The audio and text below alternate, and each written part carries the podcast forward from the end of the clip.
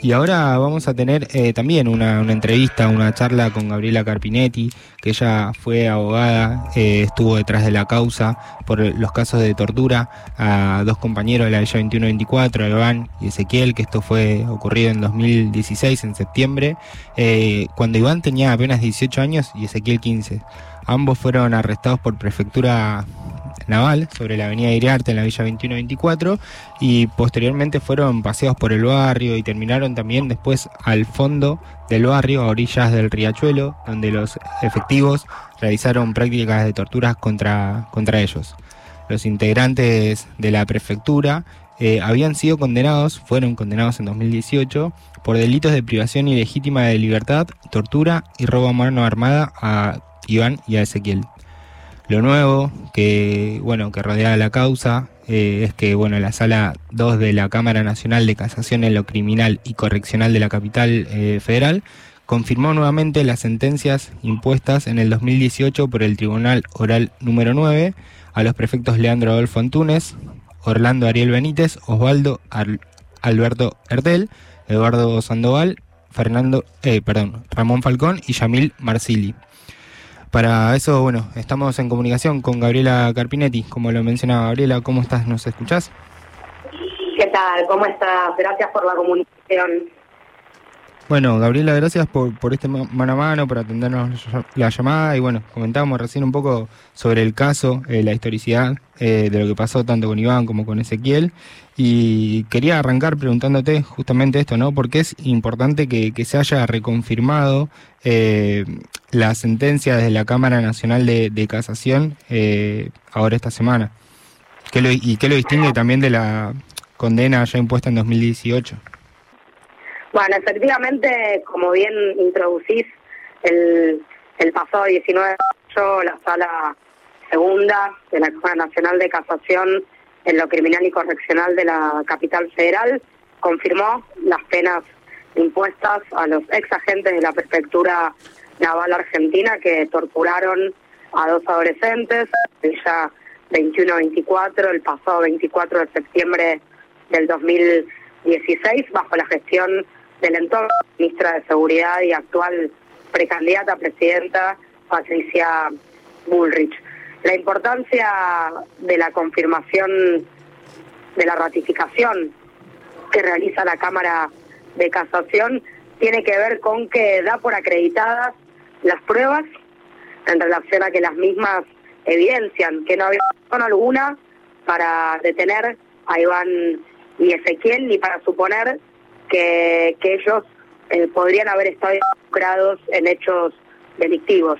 No obstante eso, no obstante eh, esas circunstancias, acreditados hechos y acreditadas las pruebas, justamente lo que llevó a que estos prefectos sean investigados, juzgados y condenados, y hoy ratificada esta condena por la Cámara, es que ellos tomaron la decisión de esposarlos, de privarlos ilegalmente de la libertad para después exigirles que se coloquen capuchas de sus propias camperas, impidiéndoles justamente ver hacia dónde los trasladaban, también ver los rostros de los prefectos que los estaban agrediendo. Recordemos brevemente este circuito y este camino de torturas y de tormentos. Una vez esposados y encapuchados, los llevan a ver al riachuelo los insultan, los agreden, está acreditado en la instrucción, el juicio oral y público que hoy ratifica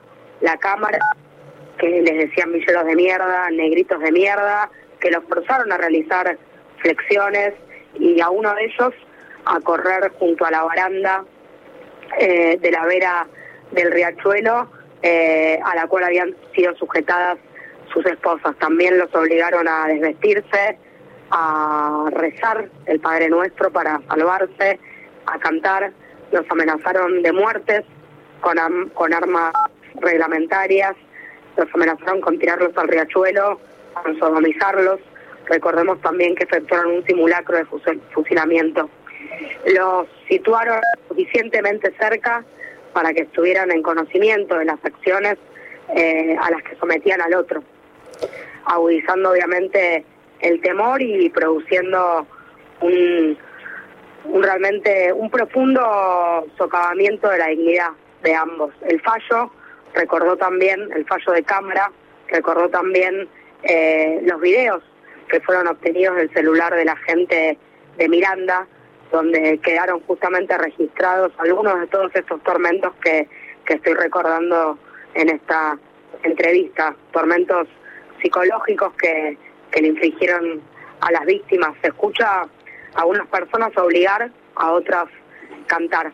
También el fallo sostuvo que, que no hay ninguna duda que los prefectos despojaron a las víctimas de sus pertenencias, obviamente mediante el uso de la violencia física y psicológica, colocándolos en una situación en donde era materialmente imposible resistirse.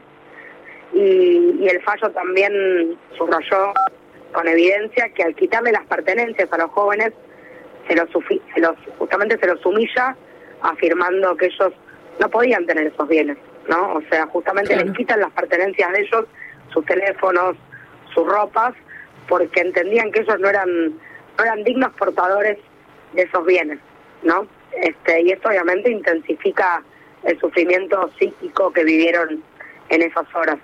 Este, obviamente estar expuesto a la desnudez y al frío, porque había sido una noche de mucho frío. Si bien recién había empezado la primavera, eh, todos recordamos que ese fue un sábado de septiembre de, de mucho de mucho frío.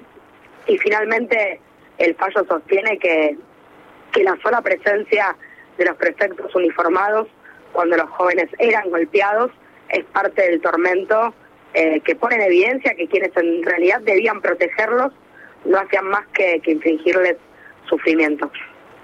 Gabriela, acá te saluda Lilian. Eh, quería preguntarte, porque según el CELS las y las noticias recientes, ¿no? Reafirman la participación de los seis efectivos, que es Antúñez, Benítez, Ertel, Sandoval, Falcón y Marsili. Eh, ¿Hubo más oficiales implicados? ¿Qué pasó con ellos?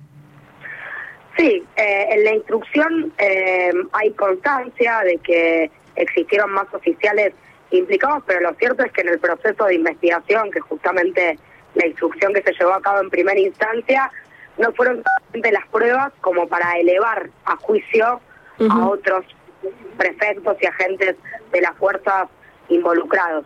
Eh, llegaron a juicio los prefectos que finalmente fueron condenados eh, por justamente los agravios, las torturas y los padecimientos sufridos por dos adolescentes, lo que obviamente es un es un grave Sí, la verdad que todo lo que mencionás eh, es tremendo. Por eso también quería como refrescar un poco la memoria, ¿no? Vos nos contás un montón de las cosas que, que atravesaron los pibes eh, en base a las torturas que les hicieron estos ex agentes. ¿Por qué la sentencia en el caso de Iván Ezequiel fue y es una sentencia histórica? Bueno, primero que es una sentencia histórica porque ellos se animaron a denunciar. Además, animarse a denunciar sin temor de que eso implique consecuencias y represalias, ya es un dato distintivo respecto de otros casos de violencia institucional. Y a ese compromiso particular, Iván, Ezequiel y de sus familias, se suma el compromiso de espacios comunitarios como el de ustedes, como el de La Poderosa, como el del medio de comunicación eh, del cual se desprende, que es la Garganta Poderosa, y un conjunto de solidaridades, de compromisos y de activismo de otras organizaciones sociales, de derechos humanos, de, en ese momento diputados y diputadas opositores y otras referencias eh, que, que, que es muy importante esto, ¿no? Porque en la búsqueda de justicia y del necesario reconocimiento a la dignidad humana, muchas veces con la voz de las víctimas, desgraciadamente no alcanza. Esto también se le sumó una intervención muy importante de, de la Organización de las Naciones Unidas, Recordemos que la Garganta Poderosa llevó este hecho hasta Ginebra en su, en su momento. Entonces, eh, que hayamos logrado que la instrucción se haya llevado a cabo en tiempo y forma, que el juicio oral y público se haya llevado a cabo en tiempo y forma y que la casación haya confirmado esta condena en tiempo y forma es algo excepcional para la democracia argentina respecto de estos casos. Es realmente un caso ejemplar de justicia y de organización popular para lograr una justicia en tiempo y forma. Gabriela, te, te pregunto porque pienso, ¿no? Recién nos compartías también un poco una, una reflexión desde lo técnico, que bueno, eh, es tu lugar como, como abogada, pero también desde eh, un, un, análisis más eh, social como, como, militante también, ¿no? Que es, bueno, sobre cómo una, una persona vive, convive eh, con ese padecimiento de, torturas que pensamos que no se iban a repetir después de, la época de la dictadura que, tuvo nuestro país, ¿no? Y sin embargo, eh, tantos años después de eso, eh, lamentablemente ellos particularmente la sufrieron y hay un montón de pibes que, que la siguen sufriendo y que muchas veces no, no se animan a denunciar por bueno, las mismas represalias que siempre son más crudas, ¿no? Que, las torturas ya padecidas. Y, y te pregunto, ¿no? En, en, línea con esto, al ser algo que se repite, ¿cómo, cómo es hoy eh, o, qué análisis hay también sobre el poder que, se le va dando a la fuerza de seguridad, ¿no? Porque esto que mencionaba recién, eh, esto pasó en pleno gobierno de Mauricio Macri, donde la ministra de Seguridad era Patricia Bullrich. Y, hoy, bueno, ese gobierno mutó y, y, el año viene va a haber elecciones. Y también en eso de que va a haber elecciones hay eh, diferentes personajes que se van posicionando, ¿no? Como es el caso de Milei particularmente, que ya no solo promueve que las fuerzas de seguridad tengan eh, poder, sino que eh, en las redes se viralizó mucho esta semana de que él banca mucho de que tiene que haber una libre portación de armas. Mira, dos cuestiones muy precisas a la importantísima pregunta abierta que estás haciendo. Es muy importante eh, la justicia respecto de esta causa emblemática de Iván Ezequiel, conocida como la causa de los pibes de la garganta poderosa, porque así se difundió y va a quedar instalada en la memoria colectiva. Es muy importante que colectivamente hayamos logrado una respuesta institucional por parte del sistema de justicia formal a este a este episodio. ¿Y por qué es importante? Porque en la medida en que siga habiendo personajes de la casta política, porque tanto Bullrich como Milley son parte de la casta política. Sí, recordemos sí. la trayectoria política de Bullrich eh, y recordemos también de dónde viene Milley, ¿no? Milley fue asesor del genocida elegido por el voto popular como gobernador en Tucumán. Así empieza su carrera política Milley, eh, siendo parte de la casta, de esa casta que hoy dice repudiar y dice denostar. Entonces, mientras siga habiendo personajes de la clase política que alimenten el odio, la xenofobia, la discriminación, la aporofobia, que es el odio a los pobres, e insten a la sociedad a armarse, mientras siga existiendo eso, también va a, va a seguir existiendo personas que no tienen miedo, organizaciones que se animan a acompañar a los que no tienen miedo, porque la única la única manera eh, de, de poder enfrentar este tipo de prácticas criminales que perpetra el Estado no es solamente el proceso judicial, sino también la organización comunitaria alrededor alrededor de eso. Y que hayamos logrado esto entre la comunidad organizada y el sistema de justicia formal, algo que es muy difícil de lograr, porque en general el sistema de justicia formal prefiere quedar bien con los Milley y con los Bullrich. Y que en este caso haya decidido escuchar, investigar, juzgar, ratificar lo que pasó, es algo, es algo novedoso. Gabriela, quería preguntarte para ir cerrando, ¿por qué todavía cuesta tanto ¿no? que las personas empobrecidas tengamos pleno derecho a la justicia? Vos mencionabas, bueno, todo lo que tiene que ver con el caso de Iván Ezequiel, pero la realidad es que es una moneda bastante corriente en un montón de territorios, en un montón de barrios empobrecidos. Es una realidad que viven un montón de pibes y pibas solamente por eh, usar una gorrita o vestir como se visten o hablar como hablan, que eh, sean torturados, amenazados o que los pare la policía solamente por el hecho de vestirse como se visten. ¿Dónde notas vos que está el mayor obstáculo para llegar a, a, la justicia? Mira, a mí me gustaría hacer varias reflexiones, ¿no? Primero, ¿por qué pasa esto? Este, ¿Por qué existe este vínculo tan deteriorado, tan desinstitucionalizado y tan violento entre agentes, en su mayoría jóvenes, de las fuerzas de seguridad y jóvenes de civil? Mira, hoy estaba revisando algunos números, pues es importante estudiar, eh, digamos, con números y demás. En total, entre la Gendarmería Nacional, la Prefectura, eh, la Policía de Seguridad Aeroportaria aeroportuaria y la Policía Federal Argentina hay más de 100.000 agentes. Si a esto le sumás los agentes de las fuerzas de seguridad provinciales, se calcula que en la Argentina hay más de medio millón de personas que son agentes de fuerzas de seguridad y que portan armas reglamentariamente, ¿no? Eh, ¿Cómo es la formación de esos agentes? Y sobre todo los agentes que tienen que lidiar en conflictos sociales, en barrios este, con niveles de conflictividad social derivados de emergencias habitacionales, emergencias sanitarias, eh, situaciones de precarización laboral. Bueno, todo eso es un caldo de cultivo para vínculos conflictivos, obviamente, ¿no? Eh, y entonces, el primer, lo, primero que nos tenemos que, que preguntar es cómo hacemos para institucionalizar vínculos pacíficos de protección y de seguridad para quienes viven en estos barrios. Eso es un acceso fundamental, que podamos acceder a vínculos de cuidado y de protección por parte de las fuerzas de seguridad, para que es como un pueblo, ¿no? Estamos hablando de que medio millón de personas son agentes de seguridad en todo el país y que podamos establecer un buen vínculo entre los agentes de las fuerzas de seguridad y las poblaciones de los barrios populares es una gran deuda pendiente de, de nuestra democracia. Y ahí hay un problema de acceso a derechos. porque Porque las fuerzas de seguridad no se comportan igual en los barrios populares que en otros barrios que están bien integrados eh, a la urbanidad, que cuentan con servicios, en donde la mayoría de sus habitantes tienen trabajos con derechos. Bueno, el problema del acceso a justicia es mucho más amplio eh, que el acceso a un tribunal, ¿no?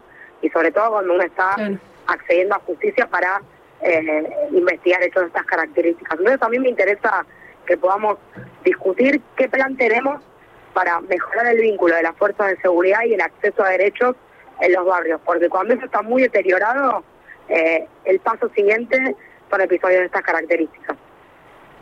Buenísimo, Gabriela, todo lo que nos comentás nos deja pensando un montón, ¿no? Nosotros, bueno, bien como mencionabas, eh, Iván y Ezequiel son compañeros nuestros y venimos acompañando eso desde desde que sucedió, particularmente con ellos, pero casos desde siempre. Yo particularmente he atravesado detenciones arbitrarias por parte de la policía de la provincia de Córdoba cuando esperaba un remis en la puerta de mi casa para ir a trabajar eh, y sabemos lo, lo, que es. Así que te agradecemos mucho la, la comunicación, poder refrescar todo esto es importante, ¿no? Para que, bueno, quienes nos están escuchando del otro lado, quienes quizás hayan tenido la posibilidad de conocer esta información en su momento cuando torturaron a los compañeros o cuando fue la sentencia, puedan también saber hoy que una rectificación, también hubo una revalidación de la sentencia a los prefectos condenados en su momento y de que, bueno, esperamos que, cumplan su condena y esperamos que, bueno, esto sirva para que el resto de los casos eh, puedan también tomar un curso fructífero.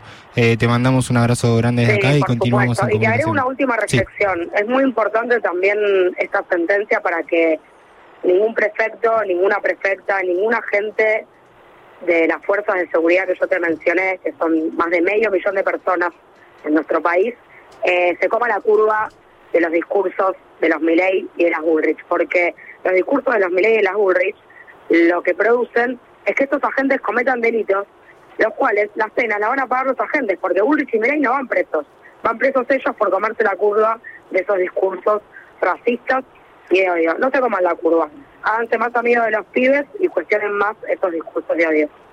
Clarísimo, Gabriela, te mandamos un abrazo muy grande.